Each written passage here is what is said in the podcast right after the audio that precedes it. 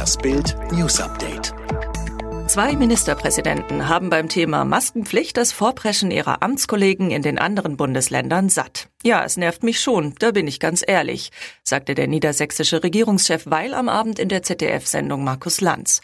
Und zwar deswegen, weil wir eigentlich erst vor fünf Tagen beisammengesessen haben.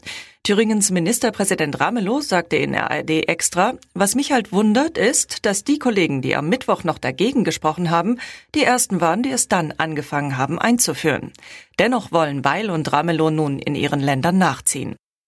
Die Zahl der Todesfälle in den USA ist gestern nach einer Reuters-Zählung auf über 45.000 gestiegen und hat sich damit in etwas mehr als einer Woche verdoppelt.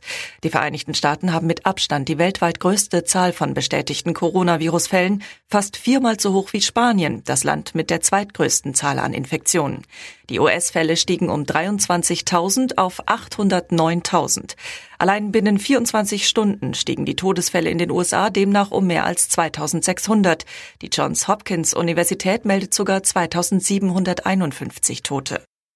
Der US-Bundesstaat Missouri verklagt wegen der Coronavirus-Pandemie die chinesische Regierung. Missouris Generalstaatsanwaltschaft wirft Peking vor, die Welt über die Lungenerkrankung Covid-19 belogen und zu wenig zur Eindämmung des Virus unternommen zu haben. Dies habe zu Erkrankungen, Todesfällen und wirtschaftlichen Schäden weltweit und auch in Missouri geführt. Das Verfahren könnte zu Schadenersatzforderungen gegen China führen. Die Klage richtet sich unter anderem gegen die chinesische Regierung, die Kommunistische Partei Chinas, eine Reihe von Ministerien sowie die Regionalregierung der Provinz Hubei und die Stadtverwaltung von Wuhan, wo das Virus zuerst aufgetreten war.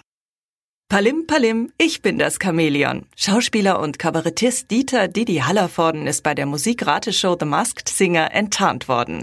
Der 84-Jährige schlüpfte am Abend aus seinem Chamäleon-Kostüm, nachdem er zu wenige Stimmen der Zuschauer erhalten hatte. Ja, Leute, sagte Hallervorden, als er die Maske abgelegt hatte, für euch steht also ein Mitglied der Risikogruppe. Seit Wochen war sein Name mit den Auftritten des Chamäleons in Verbindung gebracht worden, das in seinem Paillettenanzug stets leichtfüßig über die Bühne tänzelte. Eines der erfolgreichsten Duos der Football-Geschichte ist zurück. Die Offensivmaschine Rob Gronkowski gibt laut übereinstimmenden Medien nicht nur sein NFL-Comeback, sondern wagt seinen Neuanfang ausgerechnet bei den Tampa Bay Buccaneers. Das Team, zu dem sein alter Kollege und Quarterback-Superstar Tom Brady zuvor gewechselt war. Beide hatten über Jahre riesigen Anteil an der Dominanz der New England Patriots. Seit dem Karriereende Gronkowskis war das Duo gesprengt. Jetzt sind sie wieder in Florida vereint.